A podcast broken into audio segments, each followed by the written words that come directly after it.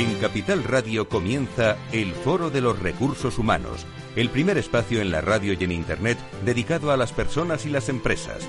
Desde la actualidad y las nuevas tendencias en gestión de empresas, analizamos el presente y el futuro de nuestro talento. Formación, competencias, comunicación, laboral, empleo, todo sobre los recursos humanos, con las voces protagonistas de los recursos humanos en un entorno directo. Francisco García Cabello, el Foro de los Recursos Humanos, Capital Radio.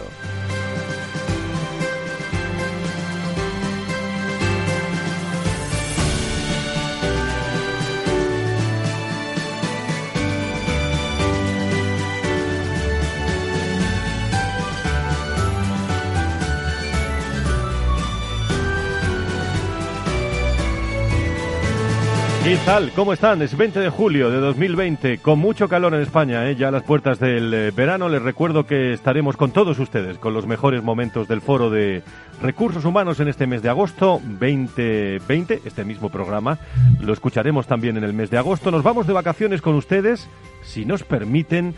Es un agosto en el que personas y empresas, el que vamos a vivir, bueno, diría yo que debemos estar muy conectados, ¿eh? Mucho, diría yo, a nuestras empresas y a nuestras eh, organizaciones y al día a día. Hoy precisamente analizamos con el Observatorio Generación y Talento el regreso de septiembre, cómo va a ser. Hemos hablado mucho aquí en el foro de, recursos humanos, donde el teletrabajo será clave sin duda alguna. Estamos en un blending eh, total o semipresencial, como ustedes quieran llamarlo, y esto se va a notar. Nos espera un otoño muy muy movido en lo laboral y en las nuevas formas de trabajar. Es lo que tiene una crisis de salud, es lo que tiene una crisis económica, es lo que tiene una crisis social y al mismo tiempo también pendientes, muy pendientes, ¿eh? de nuestra salud. Saben que todos los viernes también aquí en Capital Radio hablamos de la salud cada vez más conectada con las personas como lo primero, lo más prioritario y siempre con optimismo eh, que no nos pueda faltar ese optimismo a pesar de, todo durante las próximas semanas. Tatiana Márquez, ¿cómo estás? Muy buenos días, bienvenida. Muy buenos días. Hoy Observatorio Generación y Talento con contenidos, eh, diría yo que extraordinarios. Iniciamos un nuevo diálogo generacional en tiempos del COVID con el Observatorio Generación y Talento y sus invitados, además de contar con la colaboración de Correos, Senagas, Generali y Sandoz Farmacéutica. En el programa de hoy hablaremos sobre los planes de retorno presencial de las plantillas a sus centros de trabajo y también sobre lecciones aprendidas durante la pandemia y el sobre el futuro. Nos hacemos preguntas como cómo vamos a trabajar, cómo encontrar el equilibrio entre seguridad y desempeño, cómo motivar y ayudar a las plantillas en esta nueva normalidad o qué nivel de flexibilidad psicológica tienen las generaciones a la hora de adaptarse a esta situación de excepcionalidad. De todo ello hablaremos con Ángeles Alcázar, socia directora del Observatorio Generación y Talento, Patricia Álvarez Sánchez, jefa de área de gestión del talento y selección de correos, Pilar Codina, responsable de diversidad y RSC de SGS, Ignacio Sobrino, doctor por la Universidad de Comillas y CADE y director de operaciones en Tech Container. Gracias, Tatiana. ¿Cuántas preguntas? Con eh, Enrique Martínez, con Arancha Valero, con Félix Franco, todos preparados para darle a usted el mejor de los contenidos.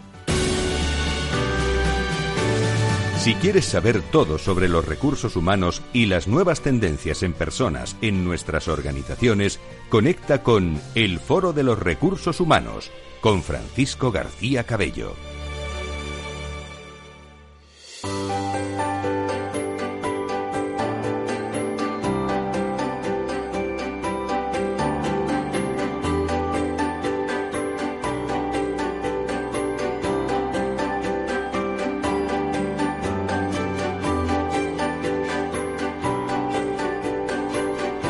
La entrevista del Foro de los Recursos Humanos descubrimos voces y personas protagonistas que nos aportan referencias y puntos de vista claves. Estamos ya a 20, cómo pasa el tiempo, ¿eh? El próximo 27, por cierto, el próximo lunes, aunque estaremos aquí en, en directo, le contaremos detalles de por qué nos va a escuchar y por qué nos debe escuchar en agosto también, para estar muy pendientes de los mejores sonidos del Foro de Recursos Humanos en ese mes de agosto. El 27 comienza la programación de verano ya, pero estaremos nosotros aquí en, eh, en el Foro de Recursos Humanos, dando también las gracias pues a Tatiana Laura, que han estado sustituyéndome, que la han hecho fenomenal en las últimas eh, semanas. Eh, no hemos parado, ¿eh? No, digo, no hemos parado de pensar cosas para poder realizar después de, de este verano. Como decimos, Eh, hoy vamos a iniciar un nuevo diálogo generacional en estos tiempos del COVID con el Observatorio Generación y, Talento, con el patrocinio de Correos, Enagas General y Santos Farmacéutica. Agradecemos que estén con nosotros. Y en el programa de hoy vamos a hablar sobre los planes de retorno presencial de las plantillas. Eh, ¿Lo están pensando ustedes?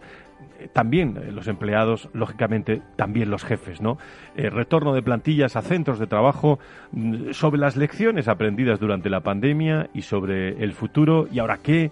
Será la cuestión, cómo vamos a trabajar, cómo encontrar el equilibrio también entre seguridad y desempeño, cómo motivar y ayudar a las plantillas en esta nueva normalidad, qué nivel de flexibilidad psicológica, que me parece la más importante en estos momentos, tienen las generaciones a la hora de adaptarse a esta situación de excepcionalidad. Ángeles Alcázar es socia directora del Observatorio Generación y Talento y me alegra muchísimo saludarla en esta mañana de, lunes de verano. ¿Cómo estás, Ángeles? Bienvenida. Buenos días, pues aquí estamos, de forma presencial por primera vez en mucho tiempo, ¿no? Pues sí, me alegra mucho verte porque hemos hecho el programa sin parar eh, durante prácticamente cuatro meses, cada uno en nuestros despachos, eh, confinados en casa, eh, pero le decía yo, Ángeles, que, que han salido contenidos muy interesantes durante, durante esta pandemia que se los hemos ofrecido a todos ustedes pues in situ prácticamente de, lo que opinaban las organizaciones, las empresas. Y en esto del diálogo generacional, bueno, vosotros no habéis parado tampoco con, con, webinar y con un montón de cosas, ¿no? No, la verdad es que ha sido muy interesante porque, bueno, pues nos hemos tenido que reinventar todos un poco. Y bueno, siempre hay que sacar de las situaciones un poco de crisis la parte, digamos, más positiva. Y creo que hemos hecho unos webinars muy interesantes que están también que los podéis escuchar en nuestra web y que bueno pues se iniciaron precisamente por el primer programa de radio que tuvimos aquí ¿no? y bueno ha sido muy muy interesante Querida Ángeles, vamos a, vamos a afrontar hoy eh, este programa con detalles. La alerta sanitaria, bueno, nos pilló, nos pilló a todos a punto de, concluir el, el, nuevo estudio del Observatorio Generación y Talento, centrado precisamente la salud y el bienestar, de lo que hablamos tanto, y es, eh, bueno, yo creo que es objetivo prioritario de muchos directores de, recursos humanos. El sábado, el, sábado no, el martes estuvimos en, eh, en Valencia también hablando de todo esto con el presidente nacional de, de AIDIPE, que le mandamos un saludo, Juan Pablo Borregón y a todo su equipo, y un tema eh, que no podría ser más actual. Corrígeme, pero, pero tengo entendido que, habéis decidido no completar ahora este trabajo con el impacto del COVID eh, en, en, todas vuestras reflexiones, ¿no? Bueno, el trabajo de salud y bienestar, eh, sabes que nosotros tenemos dos partes. Digamos que hacemos una parte cualitativa y otra parte cuantitativa en los trabajos. Es un 360 grados entre los empleados, las direcciones de recursos humanos, RCC, comunicación y también, lógicamente, los expertos con la universidad. Pues bueno, efectivamente el trabajo de salud y bienestar, que es súper interesante y están saliendo unas conclusiones magníficas, la parte cualitativa está acabado. Nosotros teníamos en la red centro ahora que hacer lo que es la encuesta de salud y bienestar y lógicamente por razones obvias lo paralizamos.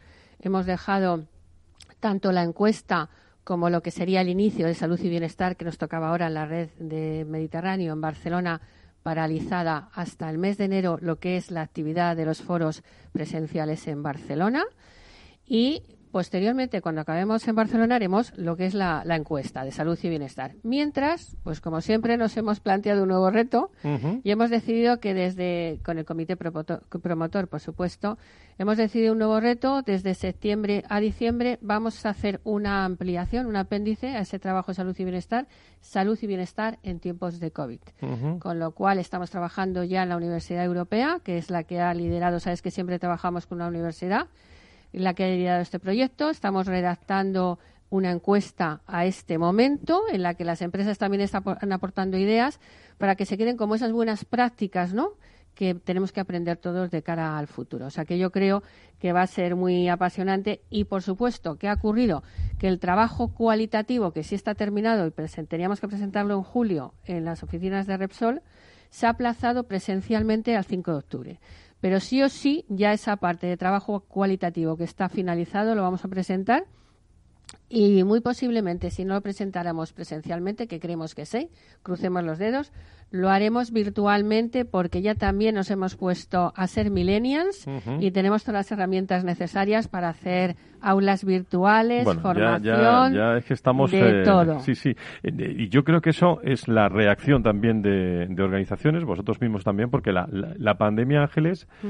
Bueno, quien no tenía las pilas puestas se ha tenido que poner las pilas puestas rápida, definitivamente en este tema de salud y bienestar generacional, porque, entre otras cosas, cuando hablamos de cultura, de valores, eh, de, de, lo físico, de lo emocional, de lo social, el CEO está muy implicado en, en todas estas cosas. ¿eh? No, no, totalmente, totalmente.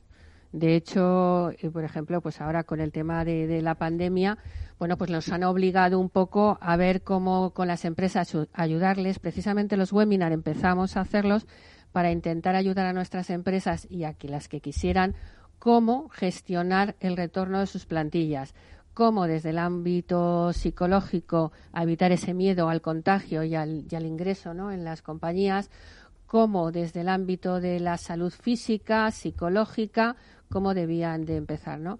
Y bueno, en esos webinars los expertos, afortunadamente tenemos un comité de expertos de salud y bienestar. Cuando nos pusimos a hacer este trabajo, bueno, pues como era, un, era una cosa, una materia muy específica, pues lógicamente formamos un comité de expertos en salud y bienestar, que está el Colegio de Psicólogos, está la Escuela de Medicina del Trabajo, está la Asociación de Servicios de Prevención, con lo cual un lujo de personas que están eh, que les hemos dado voz en los webinars donde han hablado sobre estos temas. Y como conclusiones hemos sacado algo muy fundamental y es que las empresas lo que tienen que hacer es formar, que ya lo han hecho ¿eh? en muchísimos casos, ellos han ido mucho más rápidos a veces que la legislación, comités de salud para gestionar que todos estos aspectos que hemos comentado, desde los más simples a los más complicados desde lo más simples de cómo entrar en una oficina hasta los más complicados de qué pasaban con esos datos de fiebre, de información sobre la enfermedad, ¿no? Y ahí estaban formando en esos comités pues, pues todo tipo de expertos, de servicios de prevención propios, ajenos, eh, abogados, también gente especialista en protección de datos. Bueno, pues todas esas materias sanitarias y no sanitarias Transparencia, hemos, eh, hemos estado viendo que la transparencia de las actuaciones es fundamental para con los empleados, ofrecerles medidas de seguridad, ayudarles a ese miedo al contagio, el tema de ampliación de horarios, trabajo a distancia y bueno, pues también hablar como no del test y de las APPs, ¿no? Que bueno, pues eh, hay de todo tipo de todo tipo de opiniones en ese sentido.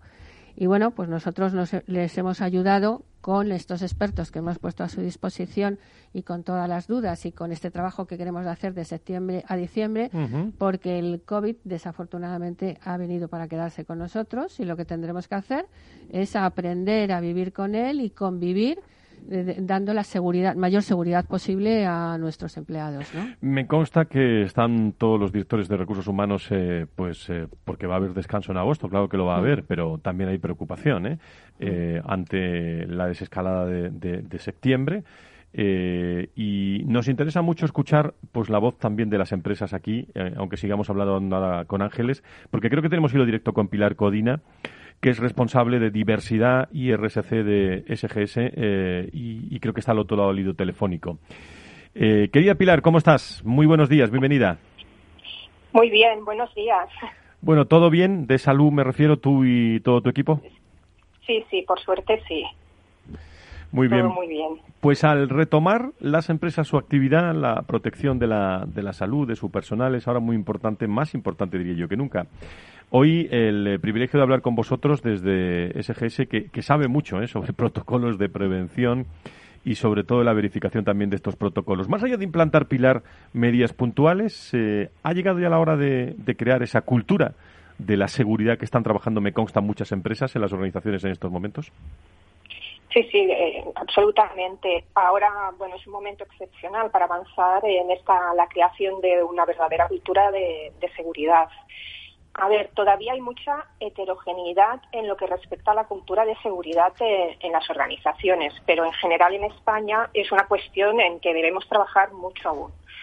no cabe duda que la alarma sanitaria mundial ocasionada por el COVID-19 pues, ha venido a dar un impulso para mejorar la cultura de seguridad en las organizaciones, pues ya que, hemos sido más conscientes de aspectos como, por ejemplo, una visión más holística de la salud, en el sentido de que nuestra salud eh, es única y no podemos desligar lo que sería la salud laboral de la personal. También es importante pues el valor de la seguridad y salud en el trabajo eh, la sociedad ya antes del COVID-19 ya demandaba lugares de trabajo mm, no tan solo seguros, sino también saludables y demandaba empresas responsables pues, con las personas, la sociedad y también con el medio ambiente.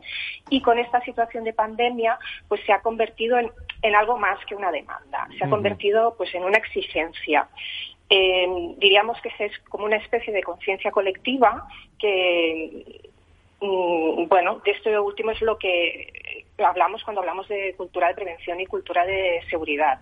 Pero bueno, también necesitaremos esperar a la era post-COVID-19 para evaluar cómo la sociedad y las organizaciones han integrado la cultura de seguridad y salud. Pilar, y esa cultura, eh, mm, vamos a ver, ¿por dónde empezamos? A ver, buena pregunta.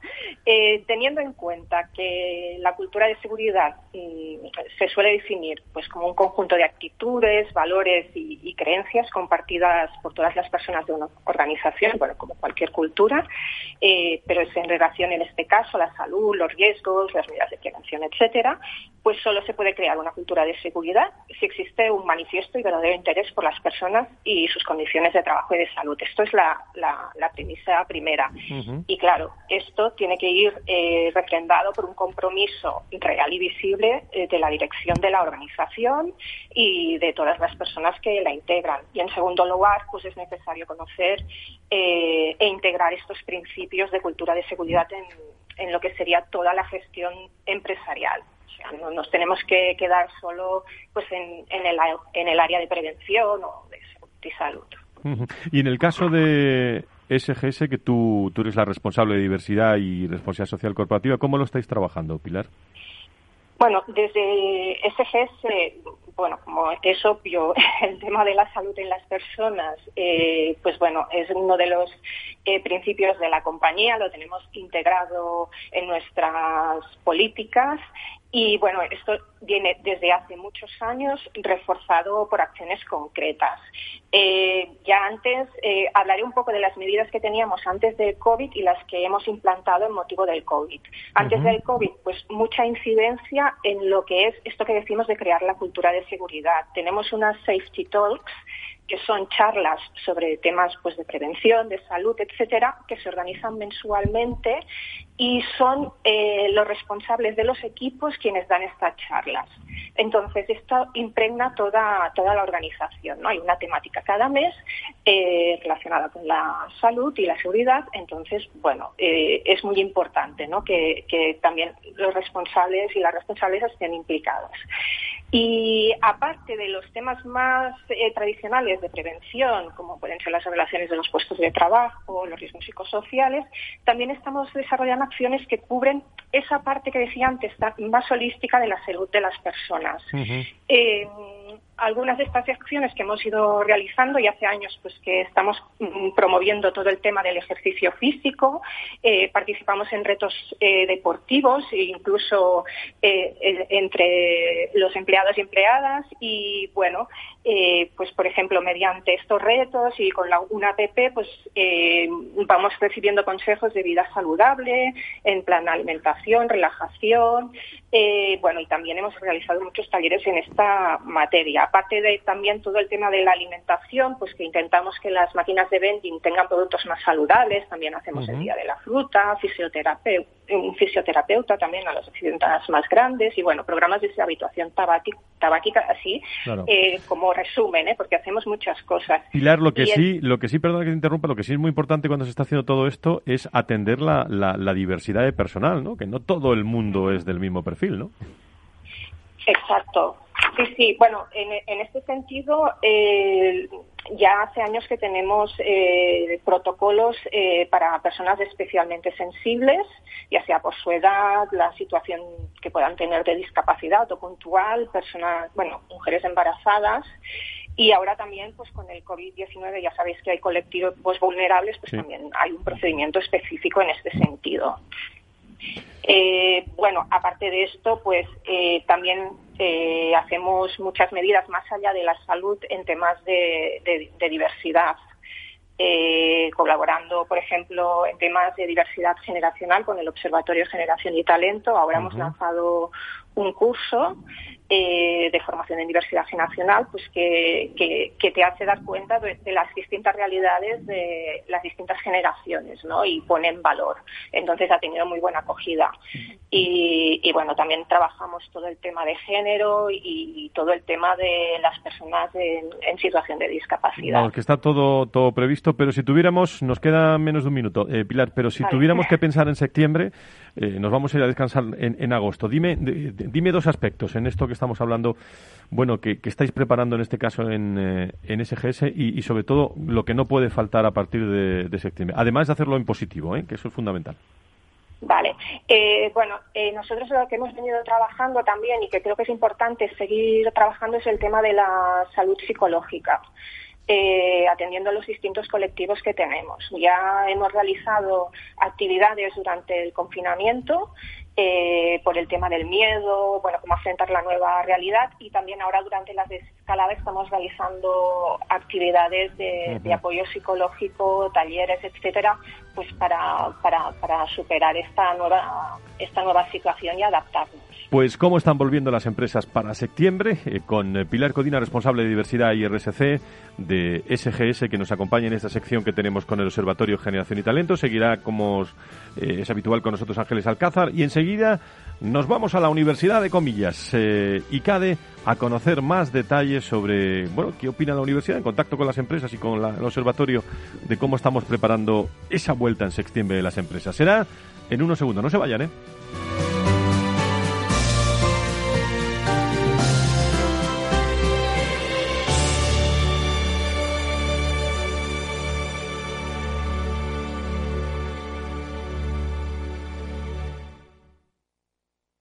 En Renta 4 Banco lo tenemos claro. Este verano nos quedamos en España. Quédate con nosotros y consigue un 20% de ahorro en comisiones sobre las aportaciones que realices a nuestros fondos de inversión. Accede a los mayores mercados del mundo siempre desde España. Este año más que nunca. Gracias por invertir en lo nuestro. Consulta las bases en r4.com o infórmate en cualquiera de nuestras oficinas. Renta 4 Banco, tu banco especialista en inversión.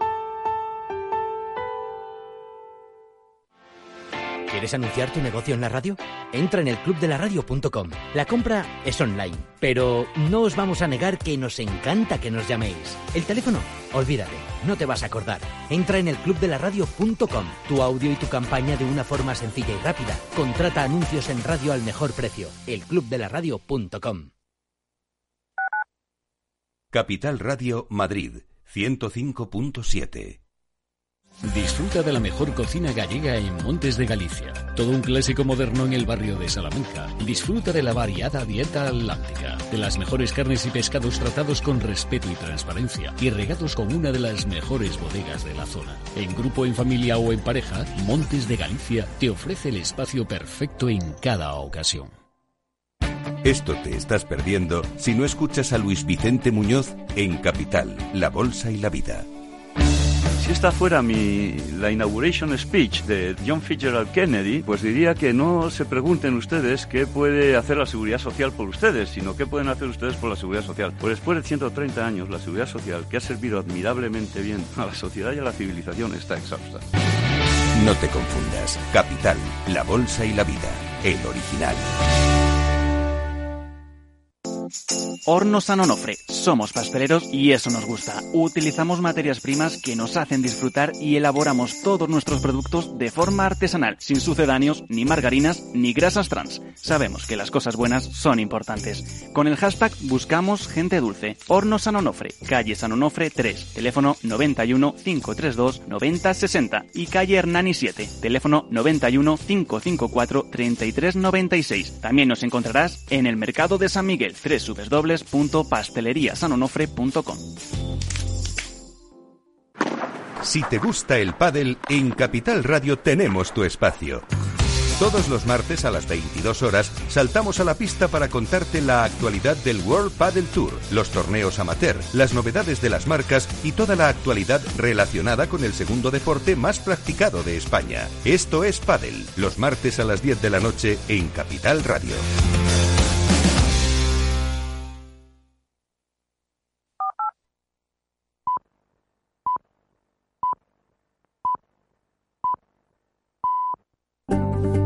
Conecta con el foro en Twitter, arroba foro RRHH o llámanos a redacción arroba fororecursoshumanos.com.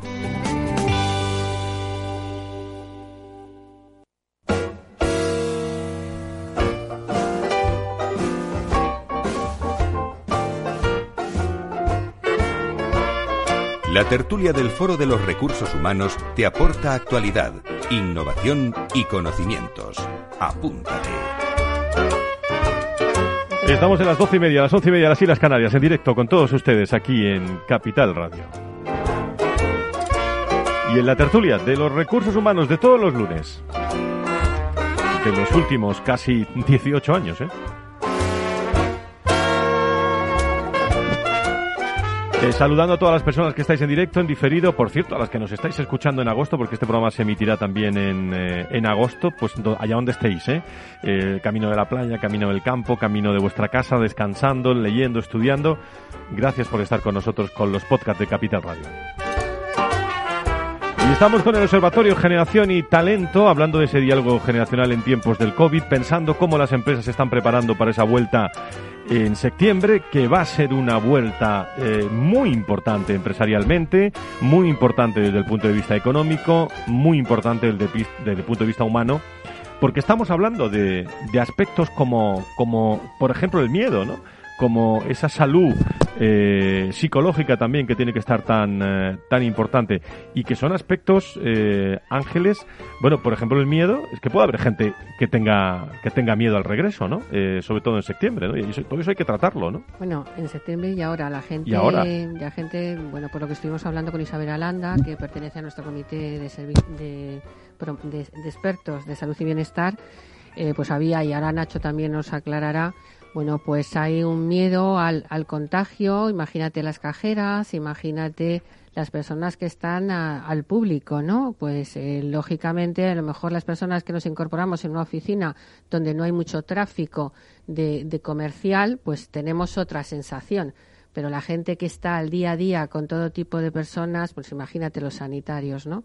La verdad es que es algo muy importante y yo creo que Nacho nos va a hacer una reflexión sobre ese tema magnífica. Mm, hoy contamos, como decimos, entre los invitados con, con uno de los expertos que ha participado mucho en estos diálogos generacionales en tiempos del COVID-19, Ignacio Sobrino, con el que vamos a hablar en unos eh, en unos minutos. Bueno, prácticamente le doy eh, le doy la bienvenida ya y luego te presentaré como Dios manda, que es doctor por la Universidad de Comillas y CADE eh, y director de operaciones en, en Tech Container, ¿no? En, Container. Container, perdón.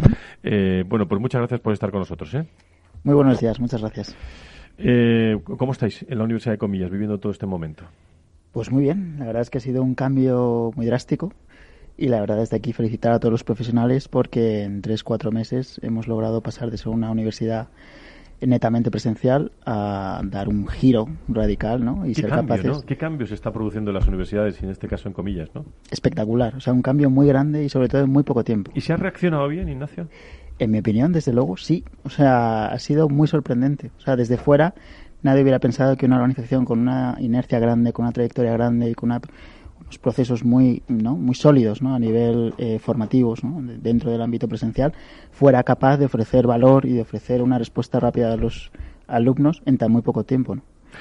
Pues enseguida vamos a hablar con Ignacio. Eh, con empresas también hablamos. La voz de las empresas es protagonista también en este programa. Hemos estado en SGS y nos vamos directamente a, a, Correos, uno de nuestros colaboradores también de este, de este espacio, con Patricia Álvarez Sánchez, que es jefa del área de gestión del talento y selección de eh, Correos, que conocen todos ustedes esta empresa. Querida Patricia, ¿cómo estás? Muy buenos días, Correos, ¿qué tal estamos? Hola, muy buenos días a todos. Bueno, pues parece que el teletrabajo eh, tampoco tiene vuelta atrás en Correos, ¿no? De hecho, tengo entendido que estáis preparando también un plan de teletrabajo a futuro. Eh, cuéntanos cómo, cómo estáis trabajando una empresa tan conocida como vosotros.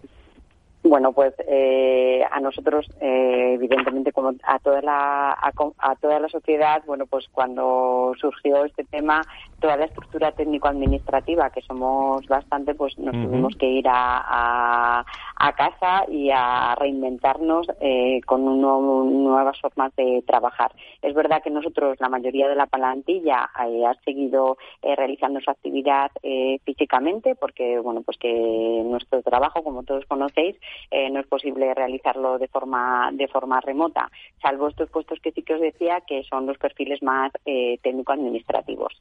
Eh, nosotros hicimos un plan de desescalada y bueno, pues ahora lo que estamos haciendo es mm, de forma gradual, bueno, pues retomar lo que sería la actividad, pero siempre primando de momento el trabajo en, remoto. Para nosotros es muy importante velar por la seguridad y la salud de nuestros empleados y la verdad es que sí que estamos bastante pendientes de las necesidades que tienen y, de cara a, como os decía, velar por su, por su salud. Patricia, ¿este plan eh, implicará por igual a, todos y a todas las generaciones o, se atiende de manera especial a esta diversidad? Nosotros la verdad es que somos una, empresa que apostamos por la diversidad en todos los sentidos, no solo la generacional, sino también género, cultural, así que no nos planteamos de momento ningún tipo de diferencias. Sí que planteamos las necesidades de cada persona, o sea, vamos un poco más a las personas, porque evidentemente siendo una empresa eh, con esa diversidad, eh, pues lo que tenemos que hacer es ir a escuchar. Entonces, para nosotros ha sido muy importante el hecho de que en esta situación y también velando por la salud de los trabajadores, eh, bueno, pues que les diéramos voz para poder construir de aquí en adelante lo que van a ser esas nuevas formas de trabajar. Entonces, eh, la verdad es que hemos preguntado y vamos ya a, atender esas necesidades que vamos a tener más individuales de aquí a este corto medio plazo que nos planteamos. Sí, yo, yo soy uno de los que lleva diciendo ya hace mucho muchos años, eh, yo creo que me lo transmiten los directivos de recursos humanos, que hay, hace ya mucho tiempo que, que no se trabaja por los empleados, ¿eh? sino que se trabaja con los empleados, ¿no? En estos planes, tanto de prevención como de trabajo en, en remoto, eh, ¿se está contando de alguna manera con la participación de la plantilla? Que yo te adelanto que todas las empresas me están diciendo que va a ser fundamental la reacción de los empleados, sobre todo en septiembre. Eh, en ese nuevo diseño de formas de trabajar para nosotros era muy muy muy importante tenerlos en cuenta y tenerlos en cuenta de verdad. Entonces hemos hecho consultas primero a nivel de responsables porque era muy importante para nosotros conocer eh, su opinión eh, como responsables, cómo estaban viendo a la gente, cómo, qué dificultades estaban teniendo, qué necesidades tenían, en qué situación se encontraban, cómo estaban siendo de productivos, cómo estaban adoptando estas formas. Primero preguntamos a, los responsables y luego lo que hemos hecho es preguntar a todas las personas que sí que se tuvieron eh, que ir a sus domicilios a trabajar, a trabajar en remoto de unas formas diferentes a lo que estaban acostumbrados. Y la verdad es que sorprendentemente hemos tenido un índice de participación muy, muy muy, grande y la verdad es que, bueno, pues ahora analizando toda la información lo que queremos es realmente elaborar un plan eh, de retorno y un plan de, trabajo a distancia, bueno, pues que sea acorde con esas eh, esos requerimientos, o sea, eh, que nos están comentando nuestros compañeros. Patricia, tú eres responsable de jefe del área de gestión de talento y selección de, de correos, una de las grandes empresas en nuestro en nuestro país. Cuando ocurre esto en marzo, eh, eh, bueno, se reacciona, como se reacciona, nos lo estás contando. Estáis preparando también eh, toda la vuelta en septiembre, pero, pero el talento de correos ha cambiado algo. ¿Cómo, cómo es ese antes y ese después? Bueno, la verdad es que nosotros como empresa, eh, donde bueno pues venimos de una cultura de más de 300 años, eh, vivir una cosa así, la verdad es que en un principio eh, encontramos bastantes resistencias, pero bueno, la realidad se impuso.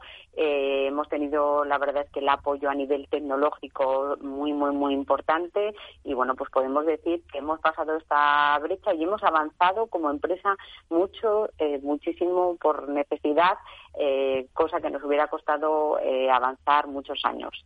Entonces, eso yo creo que ha sido una cosa bastante positiva para romper, bueno, pues con esa eh, cultura de presencialismo que evidentemente, o como le pasará a otras empresas, eh, nosotros eh, teníamos. ¿Y qué tipo de, apoyo creéis que más van a necesitar los trabajadores en esta nueva normalidad que, que comenzamos? Porque se está viviendo este COVID-19 prácticamente como una retransmisión en la que no hemos tenido no hemos tenido tiempo para ensayar. Mm, Patricia, eso es lo más importante tienes toda la razón. Tiempo para el ensayo no nos lo ha permitido, pero sí que nos ha permitido pues estar cerca de, sobre todo de nuestros mandos que están día a día con eh, el resto de nuestros compañeros. Entonces, para nosotros es prioritario ese apoyo que les demos a los responsables para que les permitan poner en marcha, bueno, pues una gestión de equipos eh, que sea eficaz o sea, es verdad que la gestión de equipos en ese en este caso, cuando estamos hablando de trabajo a distancia, es totalmente diferente. Entonces, para nosotros esto es clave y seguirá siendo clave. Y luego, bueno, pues nos va a hacer falta, bueno, pues eh, evidentemente ayudarles y apoyarles eh, a nivel formativo, eh, tanto a los empleados como a los responsables en el en el uso y el manejo de las herramientas tecnológicas. Es verdad que se está haciendo ya, pero bueno, nos hace falta potenciar esas habilidades digitales porque desde la comunicación hasta el trabajo en equipo es totalmente diferente. Entonces, por una parte va la parte más tecnológica, pero por otro lado son todas las habilidades digitales que se tienen que poner encima de la mesa hoy, hoy en día. Es, importante y ya termino, bueno, pues también que tengamos un modelo que esté muy orientado a, evitar ese aislamiento eh, y de alguna manera que contribuyamos a generar ese compromiso y sentido de, pertenencia que, lo que estamos viendo es que eh, la gente se puede, con ese aislamiento, bueno, pues eh, pueden percibir que existe cierta desvinculación, pero para nosotros potenciamos esa parte del compromiso y ese, ese sentimiento de pertenencia a lo que es la empresa que para nosotros es importante mantener. Pues enseguida que, que, acabemos con tu charla, vamos a abrir una tertulia aquí con Ignacio Sobrino, con Ángeles eh, Alcázar, con Tatiana Márquez que nos acompaña, también del equipo del programa. Pero, mm, eh, no sé, eh, Ángeles, si quieres saludar o decirle hola Patricia o, o, comentar algo de lo que ha dicho, que ha dicho cosas muy interesantes. Bueno, pues saludar efectivamente a Patricia y la verdad es que, ¿qué tal Patricia? Yo sé que Correos está trabajando mucho en este tema, ya ha trabajado no solamente antes del COVID. Por ejemplo, le dimos un premio Generaciona porque el plan tan importante que está poniendo de diversidad generacional y, por ejemplo, yo creo que es un ejemplo, es, por ejemplo, la, la oficina de correos de Málaga, en la que se pusieron de manera de manera a trabajar en equipos intergeneracionales, donde había un mentoring inverso, donde había esa enseñanza de las nuevas tecnologías a los más senior y por otro lado los más senior lo que trasladaban era su conocimiento y su expertise en correos. Y bueno, yo creo que es, y, ese producto salió tan tan bueno que de alguna manera se extrapoló al resto de oficinas. Qué bueno. Y creo que está haciendo un trabajo. De hecho, las oficinas de correos, si nos ponemos a pensar en tres meses antes, estoy hablando antes del COVID, han dado un cambio en lo que es la visión y la tecnología y la forma de funcionar tremenda. ¿eh? Bueno, gracias a ellos, ¿no? Que hemos tenido comunicación en, algunos, en, algunos sentidos, ¿no? Efectivamente. Sí, es un, es un tema que, bueno, que estamos muy pendientes. Tenemos una edad media elevada en cuanto al mm. tema de, la diversidad generacional y para nosotros es muy importante que, que podamos transmitir ese know-how, esa forma de hacer de nuestros mayores hacia el resto de generaciones que vienen. Que estamos aquí porque tenemos 300 años de historia, pero queremos seguir teniendo muchos más. Tatiana Ignacio, ¿alguna cosa para nuestra invitada de, de correos? No sé si queréis eh, saludarla, eh, Tatiana. Hola, ¿qué tal, Patricia? Eh, pues nada, eh, simplemente felicitaros por el gran trabajo que habéis estado haciendo durante la, pandemia, que no es escaso, como os habéis entregado en, cuerpo y, almas mm, y, sobre todo, pues valorar eh, esas profesiones que, que, en un principio, pues a lo mejor dices, no tienen una formación como más especializada y luego ha quedado demostrado que son imprescindibles y que también le ha servido para mucha gente como un baño de humildad. Bueno, pues Patricia, le, das un abrazo muy fuerte a mi amiga Concha la Abuela, ¿eh? que sé que, está ahí a pie del cañón contigo. ¿eh? Nos está escuchando de tu parte. Pues, pues un abrazo muy fuerte a todo el equipazo de, Correos, a hombres y, hombres y mujeres que están trabajando en, todo este aspecto de, selección, de formación, de, talento, a todo el equipo de recursos humanos. Patricia Álvarez, gracias por estar con nosotros. ¿eh? Gracias a vosotros.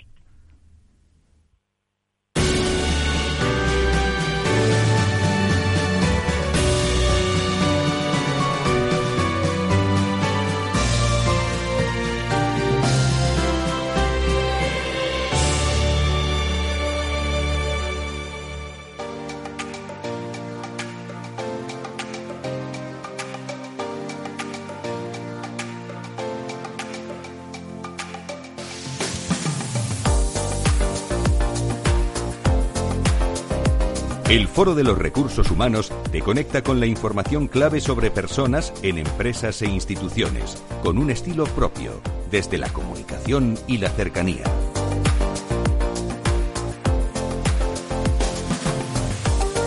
Estamos en directo en el Foro de Recursos Humanos, como todos los lunes, eh, preparando ya esta escuela de verano de la próxima semana. Por cierto, el 30 de septiembre, encuentro anual del Foro de Recursos Humanos en la sede de Capgemini, preparando ya muchas cosas. Y nosotros nos gusta hablar con los recursos humanos. Lo llevamos haciendo 17, camino de 18 años, pero ¿cómo se puede hacer mejor, Tatiana? Pues mira, pueden encontrar toda la actualidad eh, que hablamos en, en, este programa y también en Valor Salud en entrevistas que tratamos a nuestra web en www.fororecursoshumanos o suscribiéndose a la newsletter. También a través de nuestras redes sociales, en Twitter como arroba foro RRHH, en LinkedIn y Facebook con Foro Recursos Humanos o en YouTube con canal Foro RRHH. También eh, pueden contar con, con, redacción en redacción arroba fororecursoshumanos.com. Y también con las redes sociales de Capital, eh, Capital Radio, que es la... Arroba eh, Capital Radio B. Eso es, y, y, y, lo directo también con nosotros, si lo quieren, si nos ven por ahí, en cualquier acto nos paran y nos preguntan lo que quieran, ¿eh? Seguimos en el Observatorio Generación y Talento. Nos acompaña, como siempre, pues una de sus socios. Mando un saludo también a Elena, ¿eh? de, que, anda por ahí. ¿eh? Muchísimas gracias. Ángeles Alcázar, eh, socia directora de la Observación Generación y Talento. Un abrazo también para, para Elena. Y como digo, nos acompaña Ignacio Sobrino, que es doctor en, en la Universidad de Comillas y CADE, director de operaciones en TED Container. Eh, como decía, sin duda, uno de los retos de las empresas, eh, querido Ignacio, tras este retorno a la, a la nueva normalidad, yo creo que va a ser mucho la salud emocional ¿no? y adaptación al cambio de sus, de sus plantillas. Ya se está produciendo, ¿eh? pero como va a, haber, va a haber ese parón, bueno, en virtual ya no hay parones, pero como va a haber esa pausa de, de verano, contamos hoy con el programa con un experto, eh, como digo, doctor por la Universidad de, de Comillas, Dime o sitúanos eh, desde vuestra visión eh, con todo el ámbito experiencial que tenéis y docente de conocimientos y de investigación, ¿a qué retos se enfrenta la empresa en el, en el ámbito de la gestión de personas? Pues muy bien, Fran. A ver, eh, ahora mismo estamos en un momento bastante interesante, ¿no? Como todos conocemos. Pero claro, más allá del COVID, que por supuesto está eh, presente en nuestro día a día y ha transformado eh, la vida de organizaciones y, y a nivel de personas, realmente hay más cosas, ¿no? Y hay muchas otras tendencias que también tenemos que, tener en cuenta y que no podemos olvidarnos, ¿no? A ver, eh, hemos identificado cuatro principales que paso a resumir de una forma breve. En primer lugar, em, los tanto directores de recursos humanos como los CEOs están manifestando de una forma ya eh, muy contundente que se sienten totalmente superados por la complejidad o que tienen serias dudas de que algunas de sus organizaciones puedan hacer frente a los niveles de complejidad que están eh, enfrentando. Entonces, claro, obviamente todo esto que vamos a contar, si tenemos ya en, eh, cuenta el ámbito COVID, pues podemos imaginarnos ¿no? que esto se multiplica por dos o por tres. Luego, eh, en segundo lugar, otro tema que también tenemos que, destacar y que han comentado nuestras compañeras anteriormente, Pilar y Patricia y Ángeles, es el ámbito de la salud. O sea, pero ya no, insisto, solamente salud vía COVID, sino también salud a nivel de riesgos psicosociales y a nivel de ya eh, niveles de presión entre trabajadores, ¿no? Hay estudios que apuntan que en torno al 22% de los trabajadores o han estado deprimidos o son susceptibles de estar en depresión, ¿no? por derivados, ¿no? por ámbitos del trabajo. Con, lo cual es un tema que, yo creo que a todos los directores del curso humanos preocupa y que nos tiene y que tiene que estar un poco en la mesa de cualquier organización y de hecho gracias a Dios ya lo está. En tu tesis doctoral eh, hablas de, creo, eh, me corriges, eh, de un valioso, hemos comentado antes, un valioso recurso ¿no? para la adaptación de las personas al cambio, que es la flexibilidad psicológica. Me ha gustado mucho esto. ¿En qué consiste esa flexibilidad psicológica que no sabiendo en lo que consiste según tu versión, la vamos a tener que utilizar mucho desde, desde ya?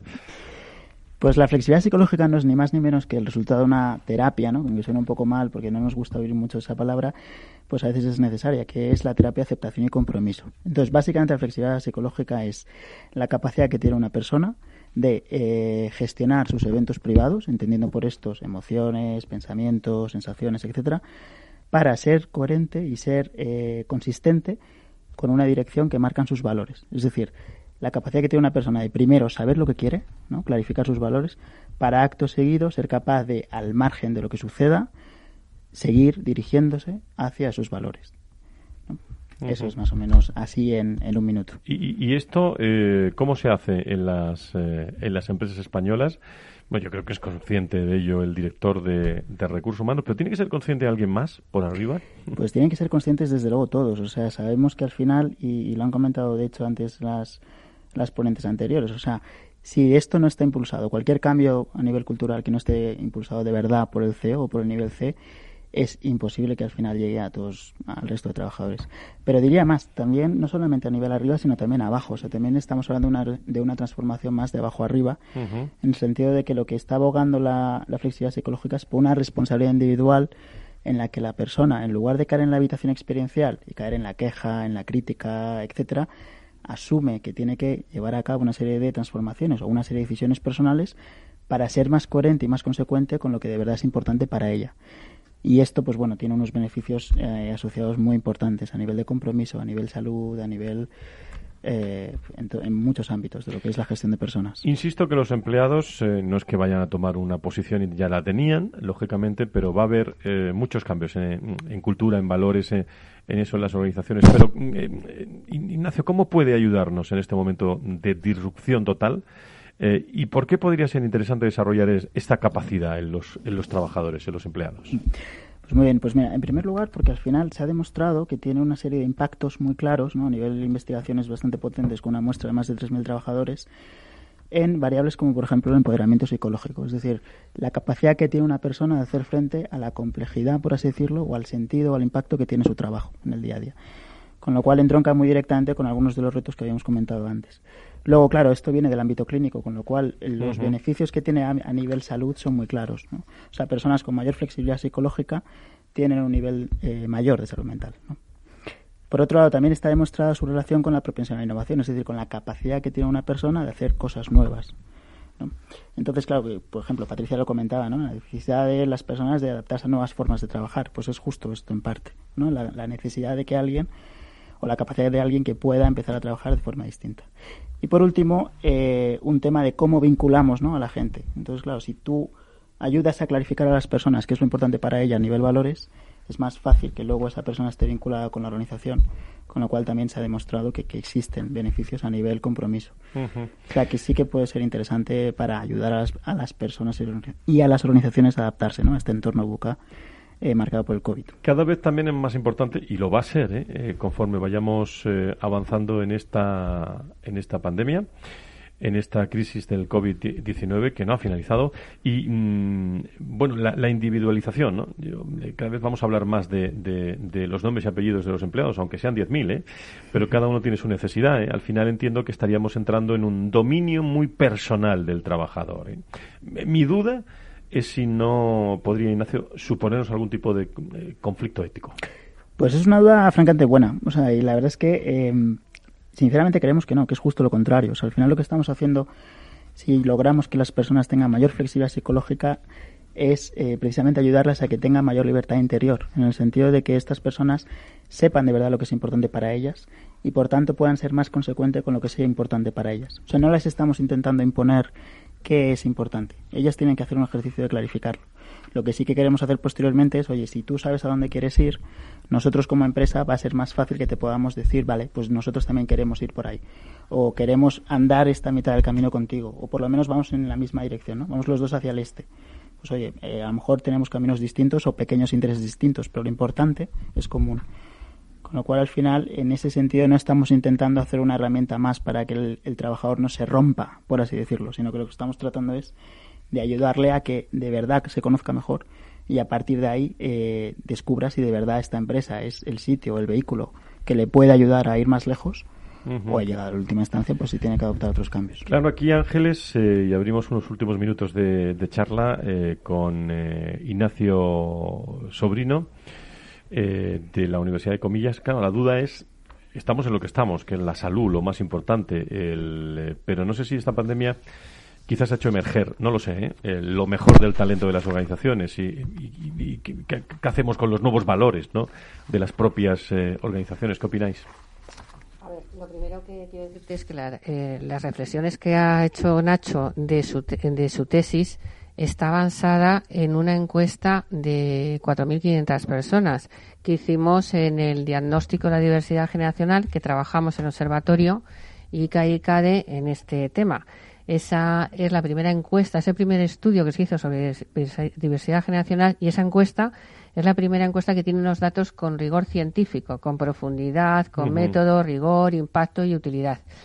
Y esa encuesta, cuando Nacho leyó su tesis doctoral, que bueno, ha hecho breves comentarios, pero que es impactante en el mundo de recursos humanos, sobre todo por los constructos, sobre todo de flexibilidad psicológica y empoderamiento, eh, bueno, le dieron la enhorabuena por la base de datos que decía. He querido resaltar esto porque la tesis doctoral está súper armada y todos los planteamientos que ha hecho Nacho, bueno, pues tienen un fundamento, tremendo. Y con respecto a lo que estabas comentando, pues yo creo que también, además, relacionando un poco con lo que han hablado Pilar y lo que ha hablado Patricia y tal, pues fíjate, yo me hago la reflexión del trabajo que hicimos con liderazgo intergeneracional, donde hablábamos de los 10 comportamientos que tiene que tener los managers y sobre todo en estos tiempos que tenía que ver mucho y destacar tres comportamientos e-, especiales, que es el rol del equipo, comunicación y, conciliación. Fijaros qué importante en este momento el manager que sepa eh, cómo comunicar en estos momentos los objetivos de la compañía cuando no estamos juntos o eh, comunicarlos con una inteligencia emocional, ¿no? sabiendo cómo es nuestro individuo la persona que tenemos que tenemos enfrente, es decir, bueno, en este caso online, ¿no? Que tenemos para poder ayudarles y, poder, de alguna manera, cada uno vive de una manera distinta la crisis, ¿no? Nos queda muy poquito, eh, pero no sé si, Nacho, 15 eh, segundos, ¿eh? Simplemente, o sea, yo Porque nos está esperando tequila, nos vamos con tequila. ¿eh? dime, dime, dime. Nada, simplemente que yo creo que sí que sí he visto emerger, de hecho, muchas cosas muy buenas. O sea, y he visto cambios, la verdad, tanto en TED como en ICADE, que, me han sorprendido para bien y creo que esto es muy esperanzador, ¿no? De cara a este entorno de, a veces tan amenazador. Pues si Dios eh, quiere, nos vemos el día 28. El 28 lunes aquí para el próximo programa. a todo el equipo del Observatorio Generación y Talento, un excelente verano, ¿eh? Que paséis un excelente verano y mira lo que te hemos puesto, Ángeles, para acabar. a, a, ti te gusta esto? Venga.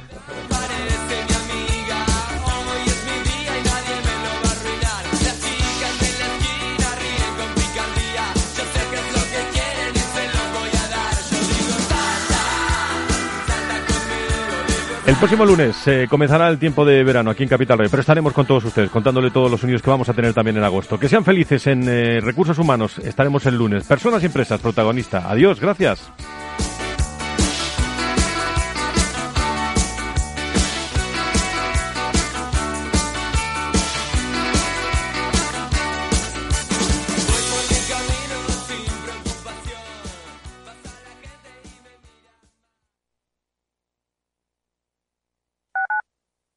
Tu radio en Madrid 105.7, Capital Radio. Memorízalo en tu coche. Disfruta de la mejor cocina gallega en Montes de Galicia. Todo un clásico moderno en el barrio de Salamanca. Disfruta de la variada dieta atlántica, de las mejores carnes y pescados tratados con respeto y transparencia y regados con una de las mejores bodegas de la zona. En grupo, en familia o en pareja, Montes de Galicia te ofrece el espacio perfecto en cada ocasión. En un mundo globalizado y cambiante, los grandes debates de la actualidad cobran más sentido que nunca. Cada lunes a las 10 de la noche, Víctor Arribas analiza en Capital Radio los principales acontecimientos internacionales y cómo nos afectan a los españoles. Atalayar, las claves del mundo en tus manos, en Capital Radio. En el restaurante Gaztelubides somos rigurosos con la selección del producto para crear recetas imaginativas que acompañamos de una bodega generosa y brillante y de nuestra magnífica terraza durante todo el año. Restaurante Gaztelubide, carretera de La Coruña, kilómetro 12200, La Florida. Teléfono 91 372 8544. Una recomendación del programa gastronómico Mesa y Descanso. ¿Está pensando en montar una empresa pero no se atreve a dar el paso en solitario? Busca una marca conocida y consolidada que le respalde. En Franquiciados le ayudamos a elegir el negocio que más se ajuste a sus necesidades. Franquicias de éxito, innovadoras, de baja inversión. Los miércoles a las 12 en Capital Radio tienen una cita con el único programa de radio de España especializado en la industria de la franquicia. Franquiciados con Mabel Calatrava.